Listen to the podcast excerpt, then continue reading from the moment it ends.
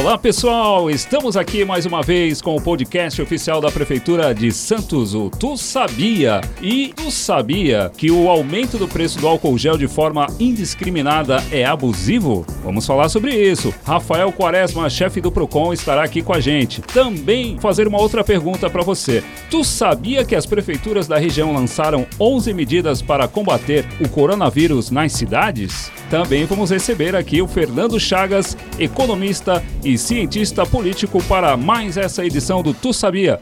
Murilo, manda brasa. Olá, Fernando Wagner Chagas e Rafael Quaresma.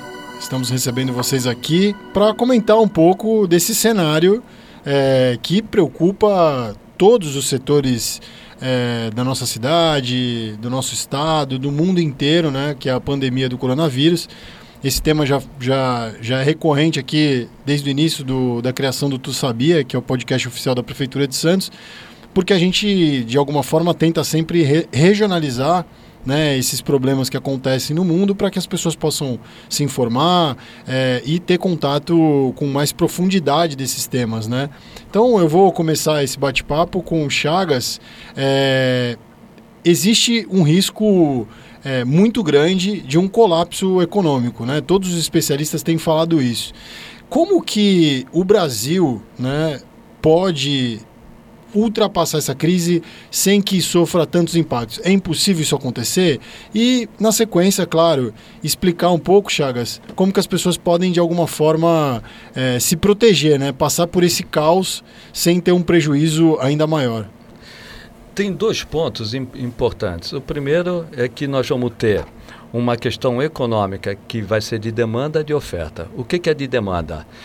provavelmente nós não teremos uh, componentes, insumos suficientes para a produção de bens e serviços. Então isso já afeta a economia, se você não tem produtos para oferecer. Por outro lado, você também não vai ter a oferta desses produtos. Por quê? Porque há uma diminuição na circulação de pessoas e de produtos. De outro lado, as pessoas deverão diminuir o seu consumo, ainda que tivesse essa oferta, vão diminuir o seu consumo, porque elas não vão poder circular. E elas não podendo circular, elas não vão poder fazer a economia girar. Então nós temos de um lado, não tem a oferta do produto, justamente por isso que eu falei, não tem componentes e insumos suficientes para vender os produtos e não tem a demanda porque as pessoas vão se recolher. Esse, esse, recolhimento hoje é necessário. Por que esse recolhimento hoje é necessário, embora atinja a economia? É necessário para evitar o pico do coronavírus. Se todos ficarem infectados ao mesmo momento no pico do coronavírus, dá um colapso na, na saúde pública de uma forma geral. Então tem que ter uma curva, em vez de ascendente, uma curva quase que plana, para que todos peguem ou 80%, que os especialistas dizem, sem afetar demais a economia. Então, qual é a forma de fazer isso? Você principalmente no estabelecimento comercial, você faz revezamento com as pessoas com os trabalhadores, com o funcionário. Em vez de parar o local e no local do estabelecimento comercial você tem um, todas as pessoas trabalhando, um grupo trabalha à tarde, um grupo trabalha à noite, um grupo trabalha de manhã. E assim você diminui a possibilidade de contato continua funcionando o estabelecimento comercial e, na medida do possível, ela vai ofertando seus produtos e as pessoas também, na medida do possível, que forem saindo de casa para fazer o essencial, passam nesses estabelecimentos comerciais para comprar. Isso vai resolver o problema econômico dos estabelecimentos comerciais ou de prestação de serviço que vão ter uma queda? Não vai resolver. Como eu vejo isso? É diminuir os custos. Como você diminui os custos? Já que não vai ter uma grande movimentação, diminui também o horário de funcionamento. Você diminui os seus custos e, ao mesmo tempo, está aberto o suficiente para atender a relativa demanda que você vai ter e também o o produto que você tem para oferecer muitas vezes não vai ser na quantidade ideal porque você não tem, também não tem consumo, mas você está, uh, vamos dizer, movimentando minimamente para manter o funcionamento do, do estabelecimento. O que é fundamental é a, a, atividade econômica, nesse período que vai ser relativamente longo, você manter a atividade funcionando com o menor custo possível e com o menor número de pessoas trabalhando para atender o menor de, número de pessoas que vão consumir.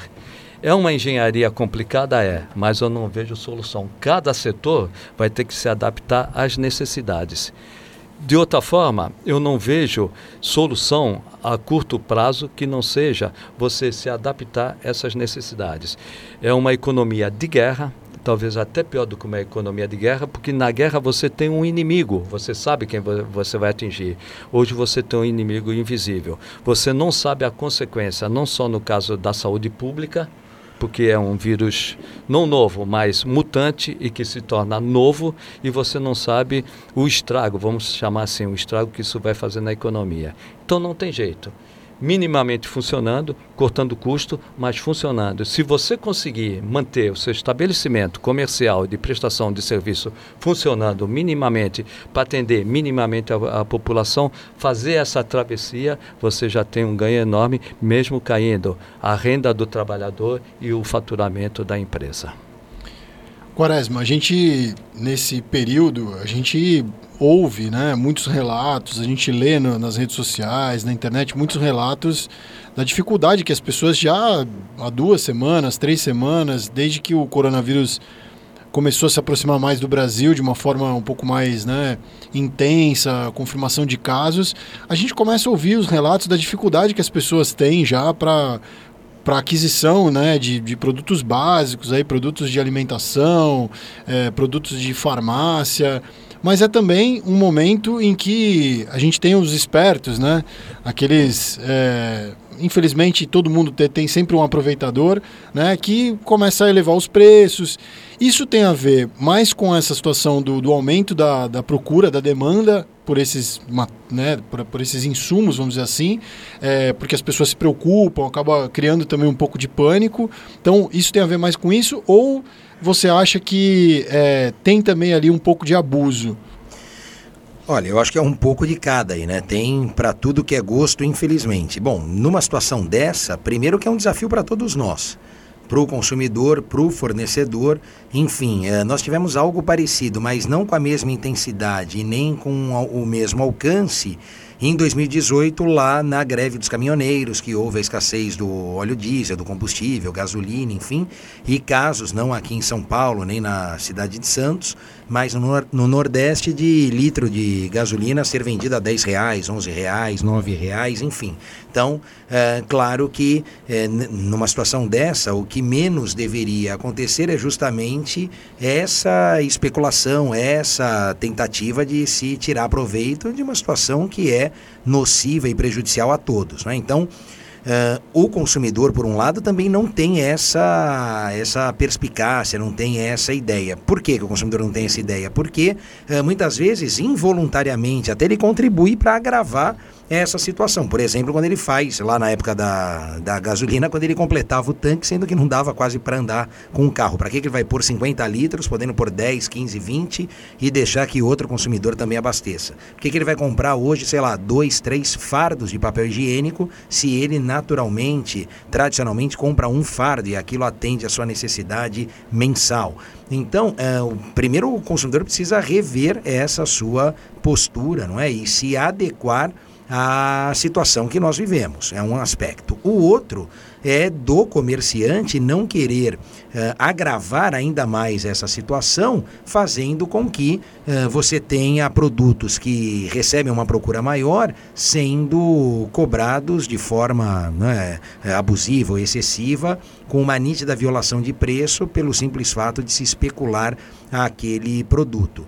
Uh, em outras sociedades, em outras economias, em outros momentos da história, em situações mais agudas como essa, você tinha uma postura oposta, não é? Então, uh, de comerciantes que faziam doação do produto. Bom, teve um tsunami, teve, sei lá, uma calamidade e as pessoas doavam água potável, por exemplo, porque faltava água e não especulavam a água. A água custava um dólar ou um euro e agora vem doar 5 a 10 porque ninguém tem, a pessoa precisa. Não, não é isso pega mal, cai mal, eticamente é, fica fora de qualquer régua ali de valores, mas mais do que isso, acaba acelerando uma situação que talvez a gente não, uh, não precise viver, não é? Se é, as coisas, se nós fizermos a, a lição de casa em relação a essas regras, diretrizes das uh, entidades de saúde e, por outro lado, não acelerarmos um processo de desabastecimento, em tese a gente consegue, lógico, com muito sacrifício, mas conseguimos passar por esse momento eh, inusitado e complicado para todos nós que vivemos agora. Murilo, se você me permitir, ah, até para trazer um pouco para a economia, é perfeito o que ele falou. Da, daí essa diferença entre demanda e uh, oferta. Você vê, no caso do álcool, no caso do álcool, nós temos uma grande produção, então tem a oferta, mas a demanda é maior. O que acontece? Você aumenta o preço. O álcool gel, você diz. O, o álcool gel. Então você vê, no caso, tem um, tem um álcool aqui. A economia está totalmente parada, mas tem um produto que é necessário, indispensável para esse momento. Você aumenta a produção, você aumenta a, a oferta, mas você não consegue atender a demanda, então o preço aumenta. Isso aí é altamente lucrativo, Sim. mesmo na condição de abusivo, para o fornecedor e para o produtor. Na outra ponta, um produto que hoje seria não seria necessário porque a economia está paralisada porém é um produto normal. Vamos dizer, uh, mala de viagem. Vou exagerar. Mala de viagem. Mala de viagem, eu posso diminuir hoje a minha produção. Que ninguém vai sentir falta. Né? Ninguém né? vai sentir falta. Então o preço vai derrubar. Então, o, o que eu faço para, melhor, para diminuir o meu prejuízo se eu sou um fabricante de mala? Eu vou diminuir a minha produção e vou pôr um mínimo necessário nas lojas para vender. Vai vender? Não vai vender. Porque você não tem a procura, você não tem a demanda. E essa é a nossa grande dificuldade. Tirando a exceção do álcool gel e de luvas. Sim, das e, máscaras. Né? Máscara. Né? O resto da economia, Murilo, ela está paralisada. Porque você está diminuindo, para diminuir o custo, você está diminuindo a produção, você está diminuindo a oferta, mas de qualquer maneira você não tem a demanda. Não tem a demanda por quê? Porque as pessoas estão parando de circular. Essa é a grande consequência econômica do, do coronavírus. Ela eh, tem um momento, tem esse pico, ou não, mas tem um momento de agravamento, ela vai passar, mas ela vai deixar cicatrizes na economia.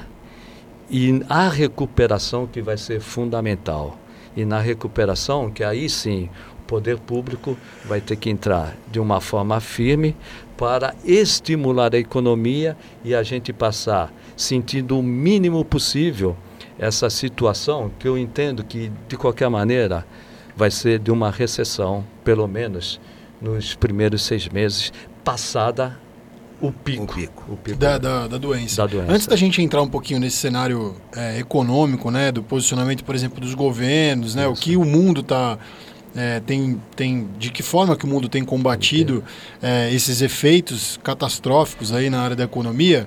É, eu queria que você detalhasse um pouco mais, é, Chagas, e também ouvir a opinião do Quaresma, é, sobre quais os setores que serão mais atingidos, principalmente, por exemplo, nessa área é, do comércio, prestação de serviços, a indústria. Ninguém está ninguém tá livre, isso a gente sabe, mas quem que vai sofrer mais, né? E como que as pessoas podem, de repente, é, trabalhar para que colaborar, por exemplo, com, a, com a, a, tentativa da gente não quebrar algum desses setores, né? Como que o cidadão comum é, ele pode fazer alguma coisa para ajudar, para amenizar essa, esse problema? O grande problema que hoje eu vejo é para o prestador de serviço. O comércio vai sofrer, vai sofrer, mas o comércio ainda tem condições de se manter dentro daquele padrão que eu falei. Diminui o número de trabalhadores por período, diminui o, o horário de expediente uh, e diminui o consumo de luz. diminui uma série de, de, de, de fatores. Cortar esses gastos, né? Cortar diminui o ar-condicionado ali. Diminui o ar-condicionado, alguma... perfeito. Diminui o ar-condicionado. Eu estou com calor, mas vou diminuir o ar-condicionado. Vamos passar calor, todo mundo vai entender. Uh, o prestador de serviço não.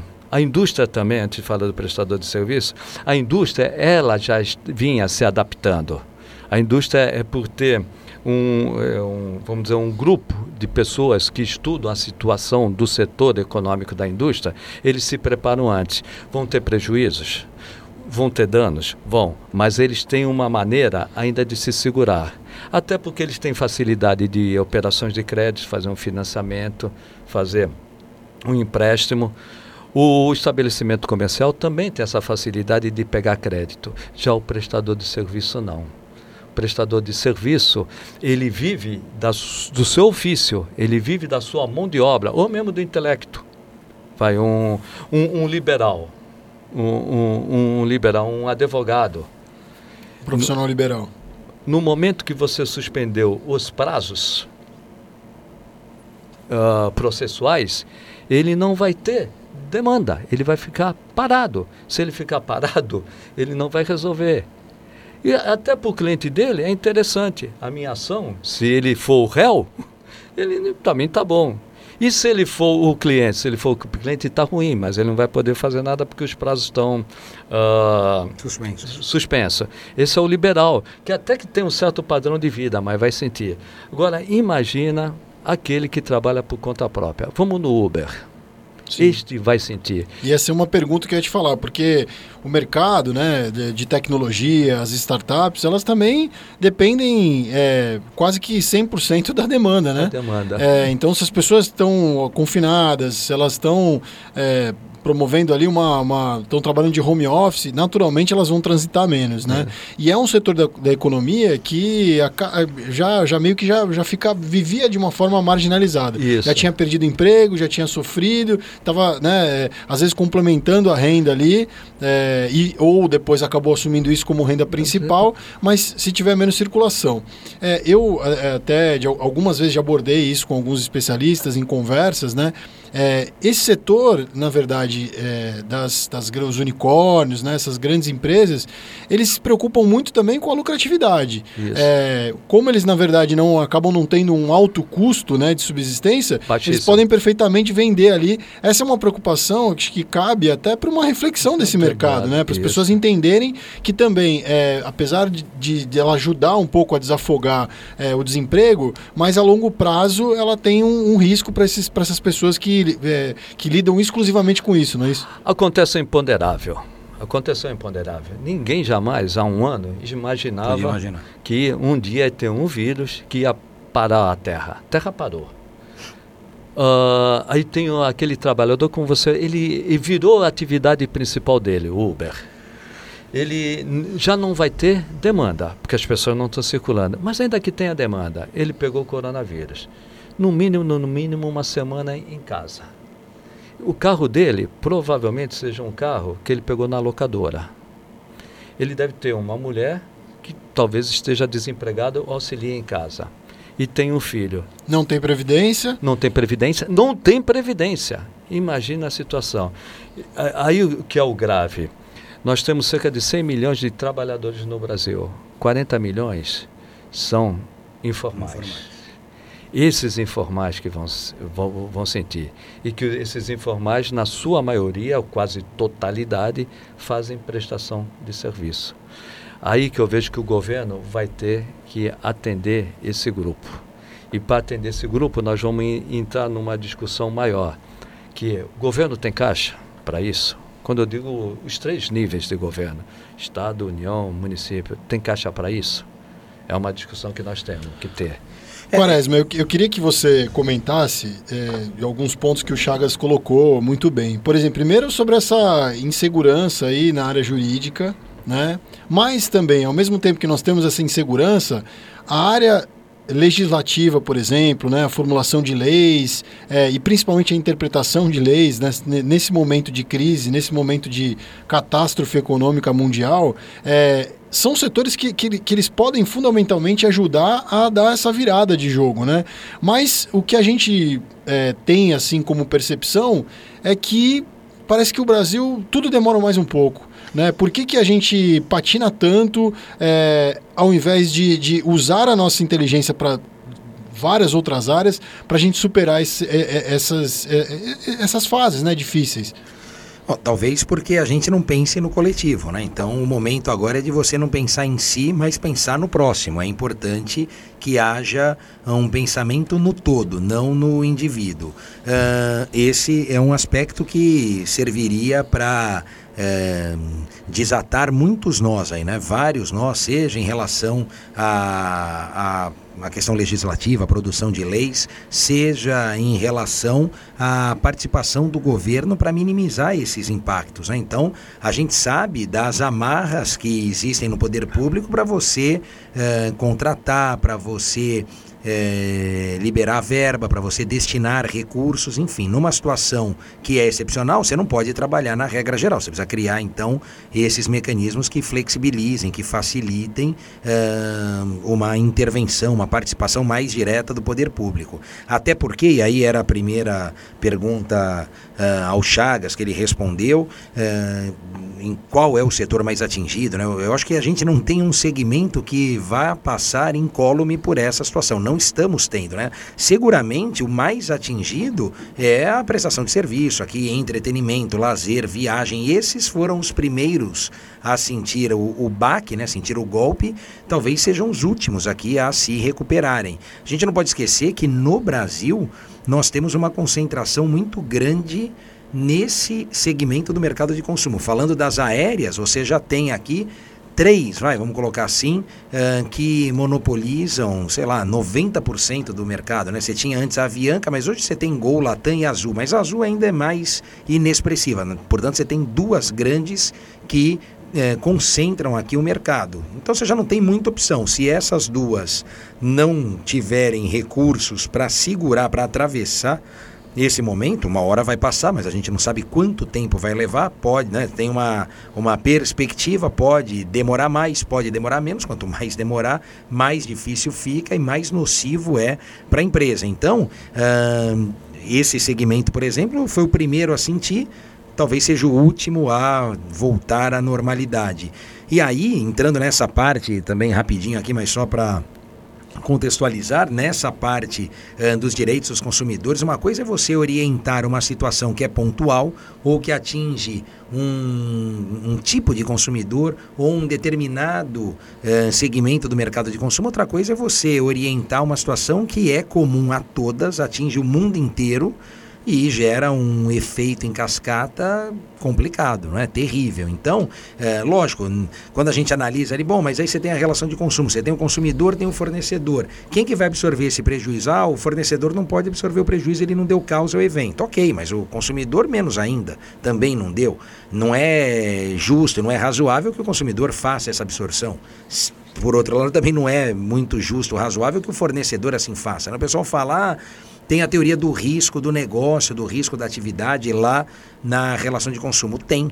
Mas esse risco do coronavírus não é um risco inerente à atividade. Tanto não é que pega todos. Não é? Se fosse, ah, não. Bom, camarada resolveu explorar, sei lá, atividade de fogos de artifício, ela é nociva por natureza. Então, tem um risco inerente a essa atividade. Ok. Ele quer explorar, ele vai ali arcar com ônus e bônus. Agora, em relação ao coronavírus, é para o hotel, é para o restaurante, qual é o risco não é, de uma atividade, sei lá, de entretenimento, lazer relacionada a essa pandemia? Não há essa, é, esse nexo de causalidade que a gente fala. Agora, por outro lado, temos um microsistema que protege alguém reconhecidamente mais fraco, que é o consumidor. Então, por isso que eu insisto né, nessa orientação de que é melhor um bom senso e se chegar a um consenso, seria o melhor dos mundos. Em situações excepcionais que não haja essa possibilidade, salvaguardar os direitos do consumidor, já pensando num segundo momento, num auxílio, num aporte, uh, numa responsabilidade do poder público,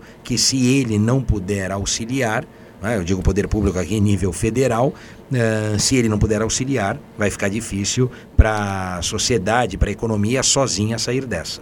E consumir de forma consciente, né? Eu acho que isso que a gente também evoluir, né? É, aprender a consumir de forma consciente, porque o consumidor, claro, ele tem os seus, seus objetivos, seus sonhos, seus, seus desejos, ímpetos. suas metas. Isso é, é, cada indivíduo tem o seu, né? A sua forma de consumir. Mas eu acho que nesse momento, até né, seguindo um pouco do conselho do, do, do Chagas, acho que as pessoas têm que diminuir custos e também diminuir custos no consumo, né? Não fazer loucuras nesse momento de, de instabilidade. Olha, isso sempre, né? Uma das metas nossas, nossa lá, enfim, é de trabalhar esse consumo consciente. Né? A gente vive numa sociedade é, consumista, numa sociedade que incentiva o consumo, o, o, o, ter e não o ser. Então isso é um problema. E já em condições normais você tem essa é, esse incentivo ao consumismo desenfreado é ruim, é ruim para as novas gerações, é ruim sob o ponto de vista do meio ambiente, é ruim sob vários aspectos. Né? Tem até um estudo que diz que se todas as pessoas do planeta consumissem, nós precisávamos, sei lá, de 20 planetas, né? porque o nosso não ia dar conta. Então, é, você tem. É, a, a, a, lógica é perversa, você tem uma quantidade que é pequena, né? falando aqui dos 6, 7 bilhões que vivem na Terra, uma camada que consome e essa camada que consome representa, sei lá, 80, 90% que não consome. Então, a gente já tem isso. Nessa situação que é extrema, claro que essa situação precisa ser repensada, refletida várias vezes. Então, da mesma forma que não é para fazer estoque, que não é para comprar eh, em grandes quantidades, mais do que nunca agora não é para comprar o que não precisa ou compras que podem significar um comprometimento de renda. A situação está numa, né, num imponderável, numa variável muito grande. Como é que você vai se comprometer, às vezes, por, né, por uma compra uh, que sei lá, te representa ali um valor significativo. Não é o momento, é o momento de frear, repensar tudo isso. Até porque se, se judicializar qualquer coisa agora é um cenário ruim também, não é isso? Eu acho que se a gente procurar o judiciário por qualquer motivo, é um, é um período ainda complicado também. E boa, a judicialização não vai ajudar ninguém. Primeiro que vai demandar um tempo maior. Segundo que, sem dúvida, haverá no judiciário entendimento para os dois lados, não é? Uh, e eu volto aqui a dizer, né, embora esteja à frente de um órgão de proteção e defesa do consumidor, há sólidos argumentos para sustentar ambos os posicionamentos aqui. Eu, lógico, quando a gente fala das grandes, né, das companhias aéreas, das empresas marítimas, das redes de hotéis, você fica é, mais fácil ali falar porque você sabe que há um porte econômico muito grande do outro lado. Mas vamos pegar aqui, trazendo para a nossa realidade, sei lá, uma empresa que faz animação de festa, um buffet infantil que tem festa já vendida. Isso acontece. Isso está tá acontecendo. Muito. Eu, na semana passada, eu só respondia sobre transporte aéreo, hotel, cancelamento e passagem, né? E o cruzeiro marítimo aqui. De quinta a sexta para agora, a gente responde sobre escola, buffet, academia, tudo. Casamento cancelado. Casamento. Eh, Época foi de formatura. Formatura que cancelou. Do casamento, não era nem o problema do casamento, mas era o problema da locação da roupa. O noivo falou: bom, não vou casar, não adianta eu ter o terno lá, não quero, aí eles não querem devolver. É complicado, não é? Mas nesses é, para esses pequenos, então, o, o impacto é maior, é, é, é difícil. Então, por tanto, isso... tanto o consumidor como essas, esses pequenos né, que a gente está colocando, é, o teu conselho é justamente para buscar esse consenso, né, para ter uma mediação, porque está todo mundo no mesmo barco. Claro, mas... é, é o melhor a ser feito, né? não é a questão agora de se discutir quem tem razão, quem está certo, quem está errado, porque dependendo do ponto de vista aqui, ambos estão certos, né? não, não tem errado. Não necessariamente para um tá certo aqui, o outro tem que estar tá errado. Os dois podem estar certo porque os dois têm posicionamentos, pontos de vista, visões diferentes. Bom, eu sou um microempreendedor, um empresário, né? um fornecedor ali que faço a animação em festa infantil. Cancelaram a festa, vão cancelar o meu serviço. O que, que eu tenho a ver com isso? Vai pensar o fornecedor. Lá do outro lado tem o consumidor falando o seguinte: bom, mas o que, que eu também tenho a ver com isso? Veja que é muito complicado, é difícil. É? É, às vezes, por isso que eu falo da questão do poder público, porque há inclusive uma determinação, uma recomendação né, do poder público no sentido de não autorizar eventos nesse sentido. Então, cinemas, é, teatros, espaços que possam é, concentrar uma quantidade de pessoas não devem funcionar. Então, há também essa limitação, essa barreira. Às vezes, o fornecedor quer fazer a festa, o consumidor quer que a festa aconteça e ainda assim, né, mesmo os dois querendo, não pode realizar festa, porque a gente tem que pensar em algo maior que é a saúde pública ou o bem-estar de todos aqui, não só daqueles que lá estão. Então é muito difícil. Como essa conta não fecha, não fecha agora, não vai fechar depois, algum.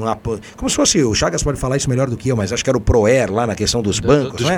Que era a, a, a, quebra lá dos bancos, bancos, por um. Ou né, por má uh, administração, má versação ali, má mas gestão. Você não, mas você não podia deixar o banco quebrar. Não podia deixar o banco quebrar. Agora tem que ter um movimento no sentido de não deixar estas isso. empresas quebrarem, porque aí o As efeito. Não, não para, porque aí você quebra a empresa, ela emprega alguém, ou ainda que seja um microempresário individual, isso vai gerar um efeito tamanho que vai atingir tudo. Seguindo só o raciocínio perfeito, Quaresma, você vê, a situação é tão complexa e tão difícil, e eu digo principalmente depois que passar esse pico. Acho que nós não, em Santos nós não atingimos o pico, porque as medidas da Baixada Santista foram corretas. Não vamos deixar o pico, vai ter um, uma curva, mas não uma curva acentuada, e vamos passar por isso. Consequência. Uma, uh, hoje, se você não der um fôlego para as empresas aéreas, elas vão quebrar. Se você não dá um mínimo de condição para aquele cidadão do Uber, eles também não vão ter condições de sobreviver. Você vê prestação de serviço, a empresa aérea presta serviço. Ela quebra. Se você não der a mínima condição dela passar por esse momento. Se você também não pegar o profissional individual, o autônomo que trabalha com Uber, também quebra. E no meio, no meio você tem o restaurante, que também vai diminuir o seu funcionamento numa cidade turística, porque não tem nenhum visitante. E as agências turísticas também vão ter problema que eh, vão quebrar se não tiver nenhum fôlego. Então você vê a grande lá em cima, a grande lá em cima vai quebrar. O restaurante que não tem mais turista vai quebrar. A agência de turismo que é no meio vai quebrar. E o coitadinho lá embaixo do Uber Aquele que anda até de moto, sim, entregando sim. alimentação em casa. Trabalhador, né? Que vai perder seu emprego também. Olha a situação. E, e sem, sem contar o governo que também deixa de arrecadar em todas essas áreas. Isso, Não, vai ter é, menos arrecadação. Antes, antes só da, tá. da gente continuar o papo, é, o Chagas é, citou aí as 11 medidas tomadas aqui na, na Baixada Santista, né, que foram adotadas. Nós tivemos é, nesta segunda-feira, dia 16 é, de março, uma reunião do Condesb, que é presidida pelo prefeito de Santos, Paulo Alexandre Barbosa, com a presença de representantes, aí, prefeitos dos nove municípios, né, dos outros oito municípios aqui da Baixada Santista. É, os chefes do executivo estiveram na Prefeitura de Santos e decidiram, em conjunto, né, é, em comum acordo, aí, unanimidade, adotar medidas é, comuns para todas as cidades, né, é, como forma de prevenção a esse enfrentamento da situação do coronavírus.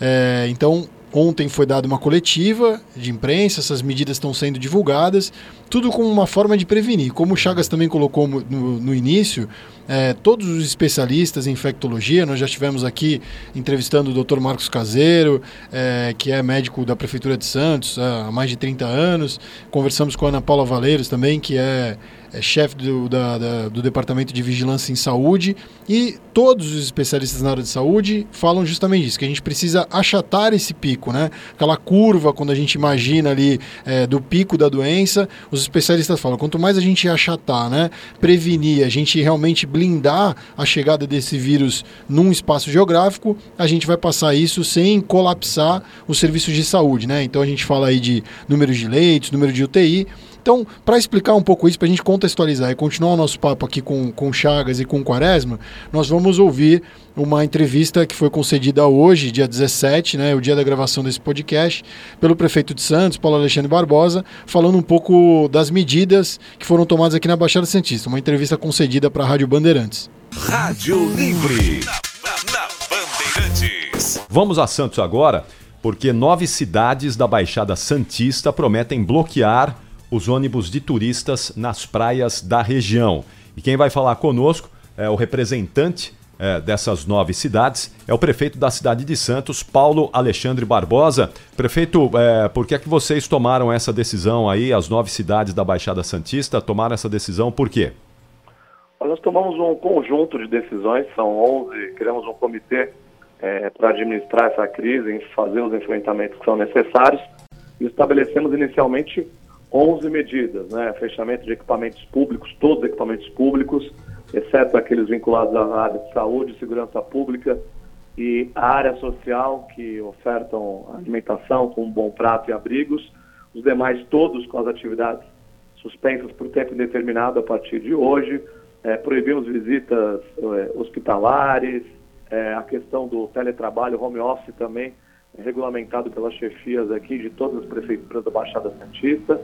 Tudo para que nós possamos aí evitar o deslocamento e preservar a saúde das pessoas. Né? E dentre essas medidas, é, a Baixada é uma região turística, né? nós tivemos nesse final de semana as praias lotadas nesse último final de semana, em todas as cidades, é, bastante movimentação, e a nossa intenção é justamente evitar é, a, a presença, a gente sabe que a São Paulo é o estado do Brasil com a maior incidência de casos e é também é, o maior número de turistas que vem à Baixada vem do estado de São Paulo, muita gente é, é da capital, e é fundamental que nesse momento a gente possa é, evitar a, o contato, a transmissão, o deslocamento dessas pessoas.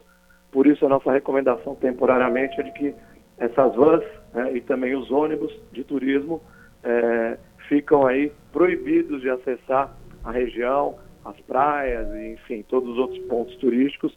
Nós vamos vetar o acesso, uma decisão tomada em conjunto com todos os prefeitos da Baixada Santista, com o objetivo de é, preservar as pessoas e evitar essa transmissão. Embora a Baixada Santista não tenha nenhum caso ainda confirmado, é, a gente sabe que as medidas preventivas, é, quanto antes as medidas forem tomadas, maior a chance de a gente preservar a vida das pessoas e evitar é, uma situação de caos na rede pública de saúde, de forma que a gente não tenha condição de atender os casos que, infelizmente, devem é, ser registrados aqui na nossa região.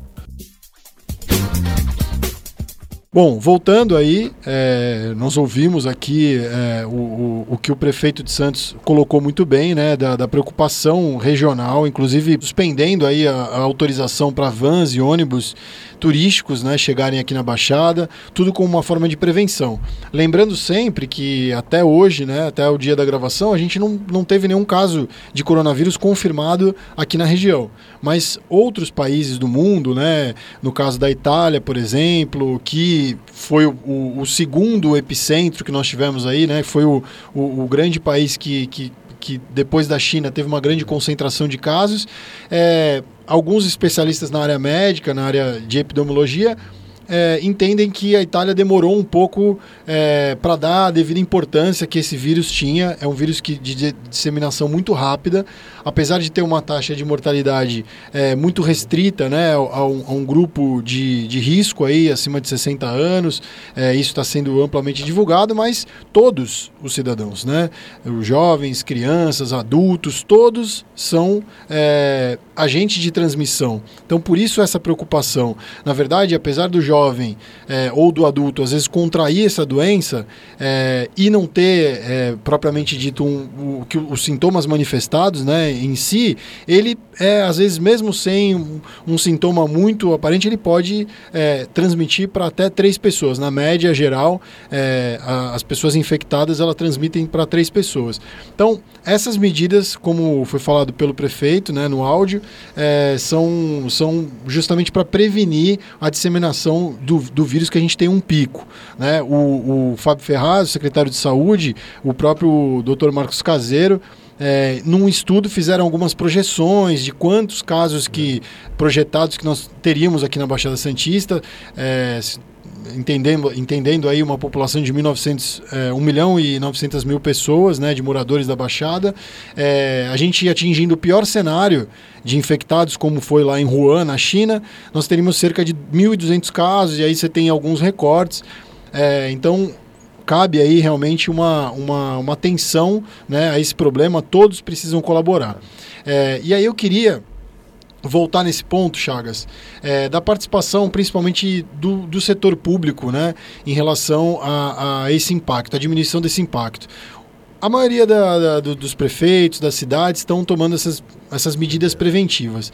Mas é, qual, qual, qual a forma, né? Será que o Brasil está tá se movimentando com a devida velocidade para tentar amenizar um pouco isso? De que forma que o governo pode trabalhar na economia. Diminuir imposto, é o momento de diminuir imposto, é o momento de é, é, incentivar a produção aí da indústria, é, gerar mais emprego. Como que o governo pode esse, melhorar um pouquinho isso? Murilo, é a pergunta de um milhão de dólares, né? É verdade. Esse, esse é, o, é, o, grande problema. O, de uma forma geral, o mundo ele tem caixa, vamos dizer, dinheiro guardado, ou dinheiro no orçamento. Vamos pegar o mundo central, a Europa, e os Estados Unidos até a China, que ter dinheiro para que no momento que aconteça um imponderável, uma tragédia, que isso é uma tragédia, é uma catástrofe, tenha dinheiro para injetar na economia. Isso os Estados Unidos estão fazendo, a Europa está fazendo, a Inglaterra principalmente, a China já fez. A China é algo particular, né? No Brasil, nós vivemos uma crise fiscal. O que é uma crise fiscal? O poder público de uma forma geral, de uma forma geral, ele gasta mais do que arrecada. Isso cria um buraco, é que a gente fala de déficit. Então você tem que fazer várias reformas para diminuir o gasto, de novo, diminuir o gasto e aumentar a receita. Só que no Brasil, de uma forma geral, o, a, a, os tributos estão, a carga tributária está numa forma já alta, exagerada e nós temos muitas despesas permanentes. E por isso, esse momento de fazer todas as reformas. Como injetar dinheiro na economia, que aí eu vejo que não tem jeito hoje do Brasil se recuperar lenta e gradativamente, Quaresma, lenta e gradativamente, se o poder público não injetar dinheiro. Mas como o poder público vai injetar dinheiro se ele não tem? A receita é menor do que a despesa. O Quaresma até falou, né? Principalmente o governo federal. Por que o Quaresma falou principalmente o governo federal? Começar pelos municípios. Municípios em, em geral. 5.577 municípios do Brasil não tem como emitir dinheiro. Não tem como emitir título. Não tem uma maquininha no município. A nem Casa da Moeda lá. Não né? tem nem em São Paulo que é o terceiro maior orçamento da União, emitir dinheiro, não emite título. O Estado também não. Os municípios têm apenas 15% da arrecadação de impostos, não de tributo, de imposto do Brasil.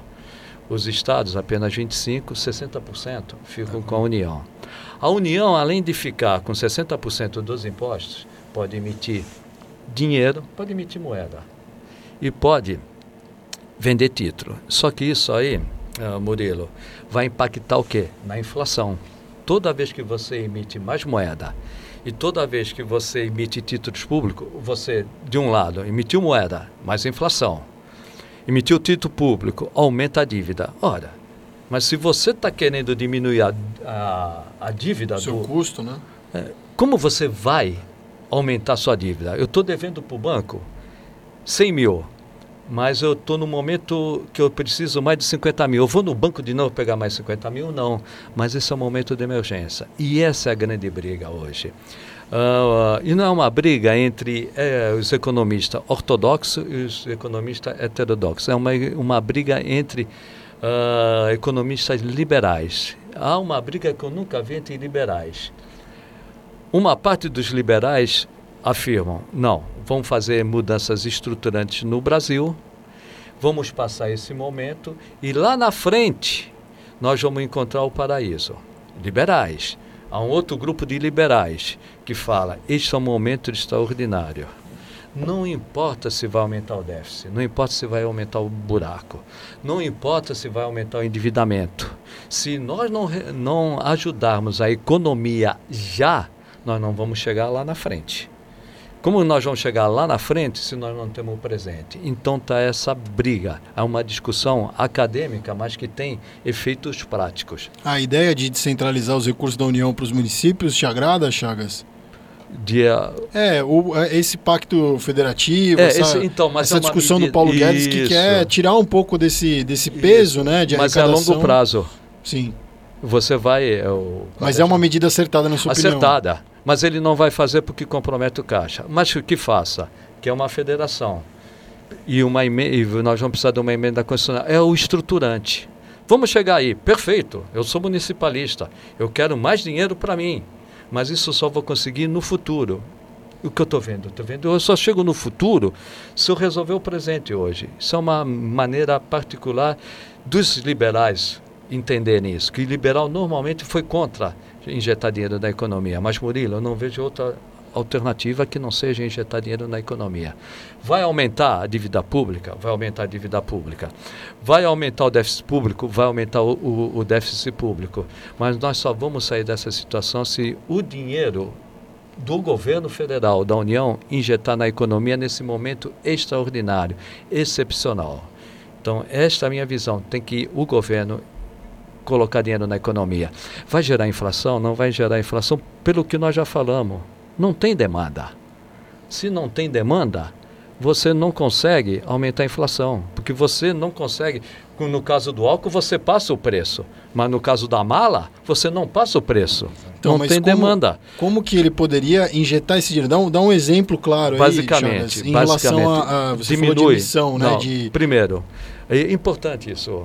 Aí é uma discussão enorme e que cria muitos conflitos.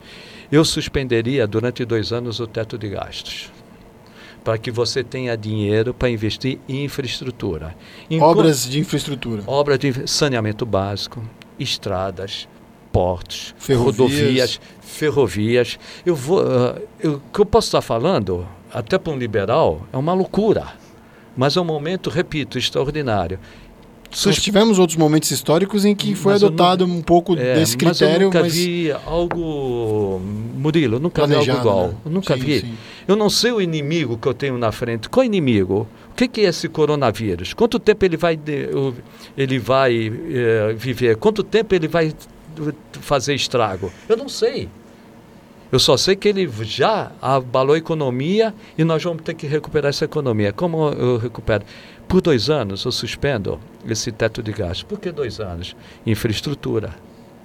Eu vou investir. Como você falou, rodovia, ferrovia, saneamento básico, aeroporto, eh, tudo que. energia, comunicação.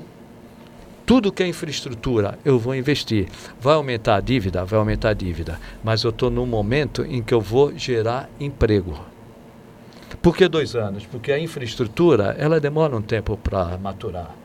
Esses dois anos seriam su suficiente para maturar. No momento que eu vou injetar dinheiro na, na economia, ah, tá certo, eu vou começar a obra daqui a seis meses, mas eu já vou contratar o projetista. Eu já vou co- contratar pessoas, empreiteiras, para girar a economia. e ganha um fôlego também para passar por esse, por esse essa, momento. essa crise. Eu né? não vou abandonar as estruturantes. Perfeito que você falou. Dinheiro para o município numa mudança do pacto federativo a longo prazo. Vou mandar reforma administrativa sem discutir o mérito? Vou. Vou mandar reforma tributária sem discutir o mérito? Vou. Precisa. E tantos outros projetos a longo prazo. Eu preciso salvar agora. Outro ponto, nós temos uma meta de déficit, de déficit público de 124 bilhões. Eu aumentaria essa meta. Quer dizer, eu tenho um rombo de 120 milhões. Eu vou aumentar esse rombo para 200 milhões. Isso é uma loucura? Uma loucura para um liberal estar falando isso. Mas é necessário porque eu tenho, eu tenho que salvar o paciente. Isso não, eu não adianta me prometer que lá no futuro vai ser bom. Porque senão quem, quem vai aumentar a dívida é o, é o, é o, é o, é o- é o cidadão, O né? cidadão. Ele vai acabar consumindo mais em cartão de crédito, vira uma bola de neve, Neve. e a gente tem um, vai, pode ter uma crise ainda a proporção maior, né? Maior. E vai aumentar a inadimplência que cai no, no que o Quaresma fala. Eu estourei meu cartão de crédito, estourei o meu cheque especial e vai lá no Quaresma para negociar com o banco. Só que o banco também. Eh, Tá numa situação é, delicada. é, é, eles não vão ficar, mas eles não vão negociar. Não, vou- cê- é, é, a gente viu ontem o que a Febraban falou. Aliás, até o gancho que eu quero pegar aqui para dizer, né, Chagas, é, é o momento de cada um dar a sua cota de participação, Sacrifício. de sacrifício, Sacrifício, de colaboração, não é? A gente teve eh, já no domingo uma empresa, né, uma grande empresa de TV a cabo que liberou canais que aumentou banda larga, tudo para incentivar home office, entretenimento, para que a pessoa fique em casa mesmo, né? Porque a pessoa não está de férias, a pessoa está de resguardo, enfim. Eh, Então, essa empresa fez esse, né? Deu esse passo, fez esse gesto, acenou com, é, com algo concreto aos consumidores, enfim. Aí você pega os bancos, teve ontem lá uma deliberação da Febraban para prorrogar, postergar lá o pagamento de boleto em até 60 dias não haverá atualização, quer dizer, não haverá correção monetária, mas haverá incidência de juros do contrato. Bom, aí não dá, quer dizer. Então, é, né, o Chagas falou agora dos bancos, você vê que até numa situação dessa, o banco vai arrumar um jeito de ganhar dinheiro, de gerar receita. Não, qual é a colaboração? Falou, olha, a gente vai segurar aqui em 60 dias, não tem acréscimo, enfim, alguma coisa porque é uma situação excepcional. Se a gente fizer tudo igual, a gente não vai mudar e não vai colaborar nada, né, para é isso. Excepcional, é excepcional, cara. exato. E, você é, é, desculpa, Chagas, o, o Quaresma é professor universitário é. também. O setor de educação é, também vai passar por uma crise. Tá. Né? As pessoas têm me né, perguntado no dia a dia. eu dei aula de casa, pô. Sim, sim. É, tem, tem acontecido esse, já esse efeito na maioria das universidades. Mas, por exemplo, no ensino básico, creche, ensino fundamental, ensino médio, isso já é um pouco mais difícil, né? Sim. Escolas públicas a gente sabe que é, nem todas têm uma estrutura é, Sim, moderna, com recursos, ter. exatamente, nem todos os alunos. A gente fala de dois cenários diferentes. Claro, a, as instituições privadas, elas, elas tentam compensar isso até para não ter um prejuízo na agenda de aulas, né, no seu planejamento anual. Mas o setor de educação privado, ele também vai sofrer um pouco, porque se as pessoas param de, né, de receber seu salário, perdem seu emprego, ela, é, também a primeira coisa a cortar é não conseguir Sim. pagar o, a mensalidade da escola. É, comenta um pouco sobre isso, assim, é, existe já também uma, uma demanda maior de, de pedido de orientação lá no PROCON sobre essa relação com as escolas particulares, principalmente? Não, veja, existe. Depois dessa orientação em relação à viagem, à hospedagem, a gente começou a recepcionar por conta da suspensão das aulas, né, que foi uma medida de sexta passada, começou para a rede estadual, para a rede pública, estadual, municipal, depois foi para a rede privada, ensino superior. Uh, a gente começou a receber esse tipo de questionamento em relação a um abatimento proporcional do preço. Né? Então, mais ou menos assim, bom, se eu posso eh, cancelar a viagem, se eu não posso viajar e por conta disso eu recebo dinheiro de volta, se meu filho não vai para a escola, então eu recebo eh, proporcionalmente o valor da mensalidade. São situações absolutamente distintas. Né? Então, uma coisa não tem eh, relação com a outra. A questão da viagem, do transporte aéreo, do, da hospedagem é o que a gente chama de serviço não durável. a, a, a própria prestação de serviço implica na sua consumação. Uh, o serviço educacional é um serviço uh, durável, é um contrato de trato sucessivo que se protrai no tempo. Então, o que a gente tem nesse momento é uma mudança, uma alteração da forma de prestação desse serviço. E outra, a possibilidade ainda de uma suspensão temporária ou pontual, mas com essa prestação posteriormente. Bom, em julho eu não teria aula, teria férias, agora eu terei aula, não terei férias, enfim. Então são situações distintas, não é? E novamente aqui, o consumidor ele precisa também entender essa excepcionalidade que a situação causa, novidade, que é para todo mundo. Então, na questão eh, da escola e do ensino superior, das universidades, em especial as privadas, estão encontrando uma, uma boa maneira ali, vamos dizer assim, eh, de fazer com que o impacto seja menor. Quando você pega uh, o ensino fundamental, o ensino infantil e pega a criançada, ainda mais da rede pública, entra um outro problema que é a questão da merenda, né? Quer dizer, tem, você suspende a, as aulas e tem criança que depende da merenda da escola. Sim. Ele não vai para a escola, ele não almoça. Então, quer dizer, é um tipo de problema que você não tem lá na iniciativa privada, né? No ensino superior, à noite, de manhã, é uma outra realidade.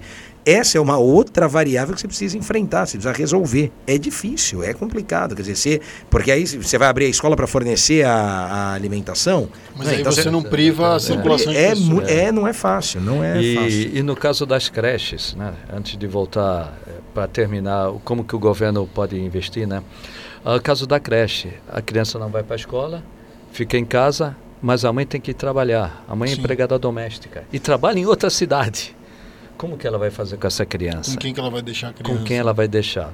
Uh, então é muito complexo. Agora, outro ponto, até nós, nós em outras oportunidades conversamos, Murila. Uh, como o município pode ajudar?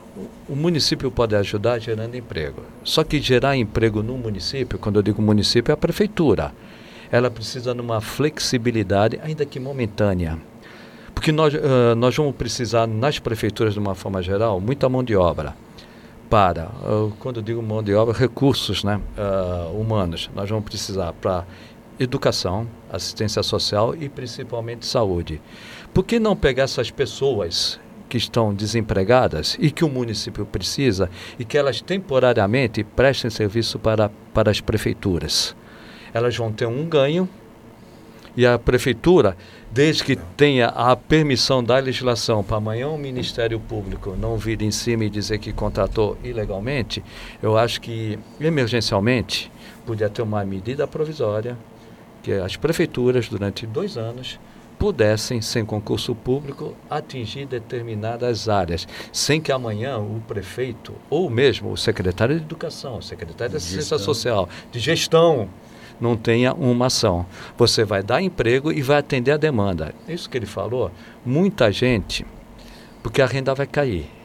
Muita gente, muitos pais vão colocar as crianças na escola pública. Vai aumentar a demanda da escola pública, vai aumentar a despesa. Nós vamos precisar de recursos humanos para atender toda essa criançada que vai. Isso já ocorreu naquela crise e vai ser pior agora. Então, o município, como ele pode ajudar? Ele pode ajudar desde que flexibilize a legislação para que a gente possa, sem concurso público, contratar porque é necessário e dar emprego para essas pessoas que vão naturalmente ficar sem, sem, emprego. Outro ponto, prefeito, aí especificamente, o prefeito Paulo Alexandre Barbosa pediu para o secretário de Finanças, Maurício Franco, fazer um levantamento de com, quais as medidas fiscais, medidas tributárias, medidas financeiras que a gente pode colaborar. Tamo, hoje sentamos de manhã para conversar, hoje à tarde eles estão fazendo uma reunião para apresentar, podemos depois, na oportunidade, que essas medidas forem apresentadas, propostas, decididas, comentar aqui com, com vocês e com nossos ouvintes. Uh, porque é importante também o município participar. Só que para o município participar, precisa a questão da legislação também ajudar. Nós estamos num ano eleitoral, e ano eleitoral o município não pode dar nenhum benefício fiscal. Nós podemos dar benefício fiscal desde que amanhã o secretário de Finanças não seja responsabilizado por abrir mão de receita no momento que nós, uh, nós estamos dando isenção, dando qualquer benefício no ano que tem eleição. Então isso tem, tem que ser pensado. O Estado, como o Estado pode ajudar? O Estado pode ajudar na medida do possível, desonerando tributos e colaborando com os municípios na medida do possível. Só que isso em alguns estados, não o estado de São Paulo, o estado de São Paulo está bem, mas como fazer isso em Minas? Rio de Janeiro, Sim. Rio Grande do Sul, é Vivem complicado. cenários econômicos piores. Piores. Que, que São Paulo pode até dar uma desonerada, uma pequena desonerada, e dando uma desonerada, ajudar os municípios, educação e saúde. Pode. Outros municípios não podem. Outros estados não podem. Minas é um que não pode. Então vamos de novo na União.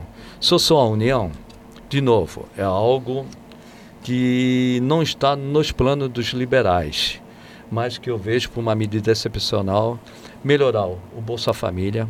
Não é aumentar o número de pessoas, é também aumentar e melhorar o Bolsa Família. Eu acho isso importante. Uh, dando condições para que essas pessoas de baixa renda, de alta vulnerabilidade social, elas possam passar por esse momento. Outro ponto também, eu deixaria o BPC.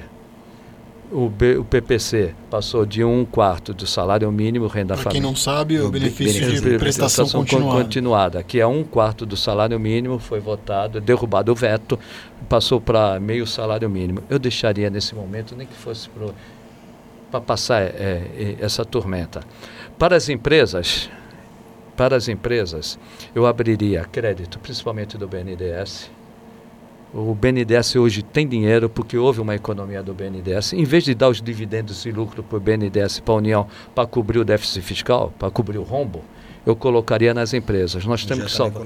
Nós temos que de defender as empresas. Como a gente tem que cuidar pelo BPC com, com idoso ou com deficiente físico ou mental, nós temos que cuidar das empresas. Se a Gol quebrar, muitos desempregados. Pega o dinheiro do BNDES, e coloca nas empresas. Pega dinheiro da Caixa Econômica Federal do Banco do Brasil, micro, pequeno e, e o, o microempreendedor, micro, o médio, o, o EPP, empresa de pequena porte, o microempresário e a MEI. uh, microempreendedor individual. Eu pegaria dinheiro da Caixa Econômica e pegaria dinheiro também do Banco do Brasil para emprestar. Porque se essa crise ela se prolongar, muitas empresas médias, média, EPP, as médias, e também microempresas vão ter problema de caixa para pagar salário. Então é uma hora de dar, não nem para capital de giro, para despesa do dia a dia mesmo, para pagar salário. Alimentos também, Chagas, assim, tentar diminuir um pouco o custo do, da, do produto final, né? Do, do, dos alimentos, dos itens Deso de cesta boa, básica, boa, por exemplo. Desonerar, eu tenho esquecido disso. Aí Estado entra também. Deson, boa, uh, Murilo, desonerar produtos básicos da cesta básica. Arroz, feijão. Arroz, feijão, açúcar, café, enlatados. enlatado. Desonerar ICMS dos medicamentos. Isso é importante. Tem uma alíquota. Também acaba alíquota, comprometendo muito a, é. a renda mensal. Aí, aí, aí seria o Estado. E a União, na medida do possível, que nem ela já fez agora, desonerar o caso do, micro, do, do simples a parte do simples da União não vai ser paga, mas não é suficiente. Ela também está antecipando o dinheiro previsto no orçamento, mas já era previsto, só vai antecipar. Eu sou favorável à despesa extra-orçamentária. Isto aí é, aumenta de novo, vai aumentar a dívida pública, vai, vai, vai, aumentar o déficit público, vai, mas é uma emergência. Então, uma emergência. E eu não vejo, Murilo, se isso vai impactar na inflação. Não vai impactar na, na inflação. E nem vai afugentar o mercado financeiro porque o mercado financeiro sabe que nesse momento tem que salvar. Ela, o mercado financeiro, o Quaresma sabe, não vai dar benefício nenhum, mas ele entende que isto aí não vai dar o, aumentar juros, porque não, não, tem, não tem consumo, não tem inflação, não tem taxa de juros. Não vai comprometer a credibilidade do. do... É, é, é, ao contrário, até, né? Você vê, os Estados Unidos. Uh, os Estados Unidos sinalizaram com a redução dos juros. Né? Com a redução dos juros. Agora, nesse é. momento, quer dizer, então ali, bem ou mal, é uma forma de mitigar esse impacto, de é, aliviar, né, ou reter parte desse efeito, porque se a gente não é, fizer nada, a gente, eu volto a dizer, é. todos, né? todos, todos nós indistintamente, essa situação tende a se tornar mais gravosa, mais nociva, mais prejudicial a todos nós. Tem que diminuir o custo, inclusive custo bancário, custo financeiro. Sim. Se não fizer isso, vai se agravar a situação econômica. O vírus vai passar e a situação econômica. Agora tem outra visão que eu respeito vamos deixar tudo como está, não vamos mexer em nada para não perder a credibilidade que as contas estão sendo colocadas no seu devido lugar e vamos esperar o futuro. No meu modo de entender, a gente não chega no futuro se não colocar dinheiro novo no, na economia para aqueles mais necessitados e também para as empresas. Acho que tem que atender os dois lados. Depois de dois anos, volta o teto de novo e volta, voltam todas as metas, mas depois de dois anos, quando a economia recuperar, eu vejo que nós vamos precisar muito do governo federal. Com certeza, e se unir, né? Todos se unirem é. e entenderem que esse problema não é, um, não é um problema só do governo, né, não. Chagas? É um problema de todos. de todos. Todo mundo tem que se conscientizar, diminuir custos. Então, assim, eu quero agradecer. O papo foi ótimo aqui. A gente ficaria mais tempo ainda conversando sobre isso. É um tema de, de interesse é, muito grande hoje. A gente muitas dúvidas que se geram sobre isso. É, é, com certeza a gente vai, vai ter a presença aqui do Rafael Quaresma mais vezes para tirar essas dúvidas. A gente pode até de repente gravar um específico sobre essas principais dúvidas que têm surgido. A gente está no início de uma crise. É, é, é, bom salientar, o Chagas estava colocando agora de um cenário, né? Mas que ele, ele, ele não é de agora, né? A gente está projetando é, daqui a dois, três meses o impacto talvez seja a maior. Recuperação. É, é a partir do processo de recuperação. Então é, é importante que os governos tomem medidas, né? Assim como uh, os prefeitos aqui da, da região estão num comitê permanente discutindo isso. É, eles é, estão né, entendendo essa, essa importância de discutir permanentemente, até para que, na, na, medida do avanço disso, outras medidas sejam tomadas. Mas também é importante que os políticos né, em Brasília, é, a gente tenha essa consciência consciência coletiva de que é, todos precisam agir com muita rapidez para que a gente não sofra ainda mais os impactos dessa crise. Então eu quero agradecer demais a presença do Fernando Wagner Chagas, que é economista, é cientista político, é jornalista, também é colega jornalista é, e assessor técnico da Secretaria de Finanças aqui de Santos. E agradecer também o Rafael Quaresma, é, que é chefe do Procon Santos também, especialista na área do direito do consumidor, professor universitário. Eu queria que vocês é, utilizassem agora um tempo para fazer suas considerações finais. Bom, eu quero agradecer aqui o convite, estou estreando, né? A gente lá no Procon vai um monte de programa aí, atende a imprensa, tem muita demanda lá para responder aos consumidores, mas aqui no formato podcast é a primeira vez, e nessa rádio 60.0, tô certo? É isso aí, a gente grava aqui na, na rádio 60.0, 60 que é um projeto da Prefeitura, da Prefeitura de Santos também, de, de é. qualificação, para quem não conhece, é um projeto de qualificação aí das pessoas é, idosas, né, é. com, com, com essa dinâmica de rádio aqui, muito bacana o projeto. E da secretaria da qual o PROCON faz parte, porque na é Secretaria de Desenvolvimento Social, Exatamente. É? aqui eu, isso, tem a coordenadoria do idoso, tal, era o espaço do idoso, agora é Vila Criativa, e o PROCON é um departamento dentro desse guarda-chuva da Secretaria de Desenvolvimento Social.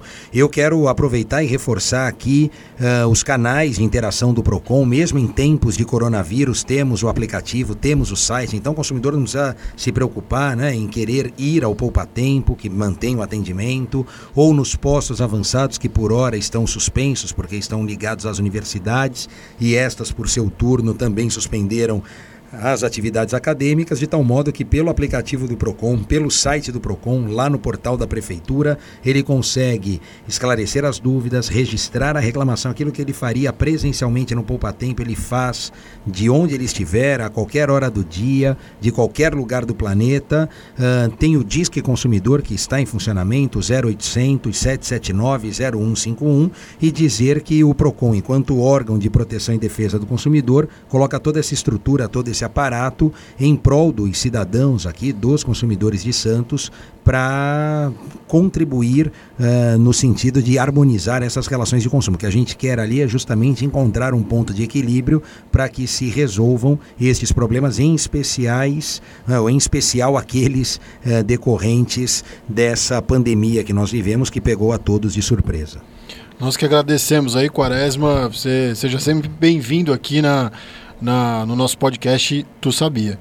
É, Chagas, suas considerações finais e saber se você tem mais uma última dica aí para as pessoas. Notícia é, boa, né? É, uma, uma notícia boa. A gente certamente vai voltar a falar é. aqui. Tem outros setores que a gente pode, de repente, abordar aqui, né? Economia criativa que a gente não falou, né? Esse setor que, que vai ajudar bastante. Que, aquele detalhe, né? É. Das pessoas, é, no momento de crise, crescer. A gente, isso fica para um próximo podcast, mas queria saber se você tem alguma dica otimista aí para essas pessoas. Notícia boa que eu vejo.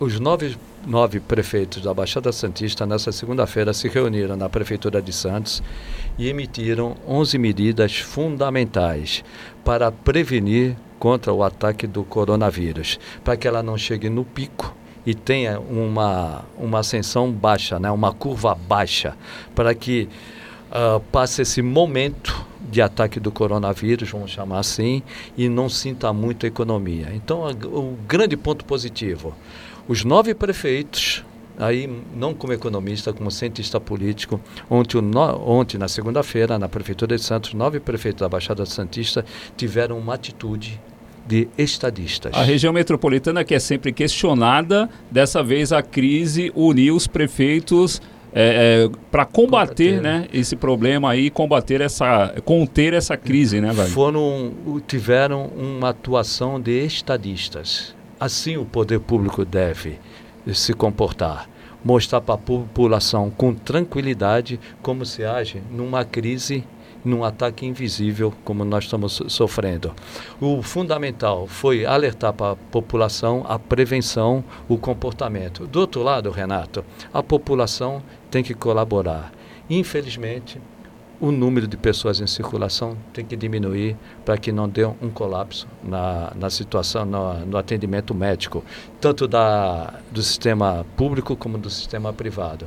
E a economia, dentro dessas medidas que nós falamos, vamos tentar recuperar na medida do, do, do possível. Se nós fizermos tudo certo, se a população, junto com o poder público, tiver a atitude que outros prefeitos tiveram, eu acho que a gente passa por esse momento e se recupera lenta e gradativamente, mas se recupera para melhores dias. Aí sim, com as mudanças estruturantes, mas ao mesmo tempo com injeção de recursos públicos para que a população passe por esse momento da forma minimamente sofrível. Com certeza. A gente vive um momento aqui na Baixada Santista de bastante desenvolvimento, né? Santos aqui tem obras estruturantes aí sendo concluídas, né? A nova entrada da cidade, a gente teve agora é, a remodelação da, da, da, nova ponta da praia, estamos prestes a entregar equipamentos turísticos e com certeza, assim, é, é, é uma pena, né? Que a gente tenha é, sofrido esse impacto como o Chagas falou muito bem, de um, inimigo oculto, né, um vírus. O Brasil é, não, não está sozinho nisso, né? A gente vê depoimentos aí de empresas, de pequenos empresários no mundo inteiro. Hoje mesmo aqui eu, eu li um depoimento emocionado de uma de uma empresária de Portugal, né, uma moça que morou no Brasil aqui, mas é portuguesa. O cenário também não está legal é, em qualquer lugar do mundo, menos nas economias mais sólidas, eles também estão sofrendo impacto. Então a gente pede é, encarecidamente para encarecidamente para a população entender que essas medidas, mesmo que impopulares, elas estão sendo tomadas para proteger vidas, né? Para a gente realmente proteger vidas, que é o bem mais precioso da humanidade.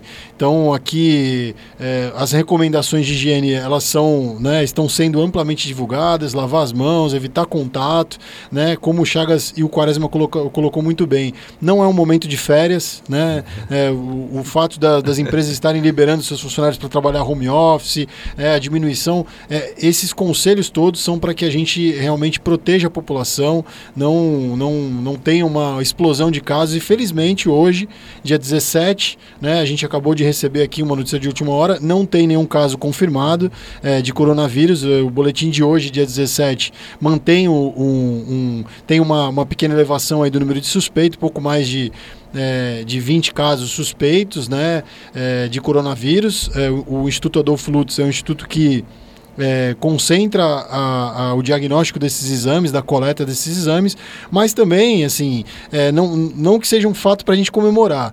É, o, o, todos os boletins diários, né, na medida que o, o, esse instituto ele entrega para o município os resultados dos exames, a gente tem que lembrar que é um cenário de de uma semana atrás, né, quando esses exames foram coletados. Então, por isso que é necessária a cautela, né, porque a gente tem uma informação sempre com uma semana é, é, de atraso, não é nem de atraso, é o tempo realmente do diagnóstico. Então, por isso que as medidas preventivas elas estão sendo tomadas é, com uma cautela absoluta, mesmo sem a circulação do vírus, para que a gente realmente evite uma multiplicação e que saia do controle e, e que com certeza a saúde pública entraria em colapso. A gente tem uma rede de saúde aqui minimamente estruturada para esses casos. A gente tem hospitais, o Emílio Ribas, é, por exemplo, tem é um, é um hospital de referência, um, uma unidade do Estado, mas todos os prefeitos, secretários de saúde, eles é, é estão incumbidos né, em pedidos de ajuda é, no, no, governo do Estado, no governo federal, para equipar e estruturar ainda mais a, a, as unidades de saúde. Nós temos lá o Hospital dos Estivadores com o nono pavimento do, do Hospital dos o Hospital dos Estivadores com toda a infraestrutura nesse, é, é, já preparada para receber mais leitos de UTI e esse pleito o município de Santos tem levado, não pensando só no cidadão de Santos, mas de toda a Baixada Santista.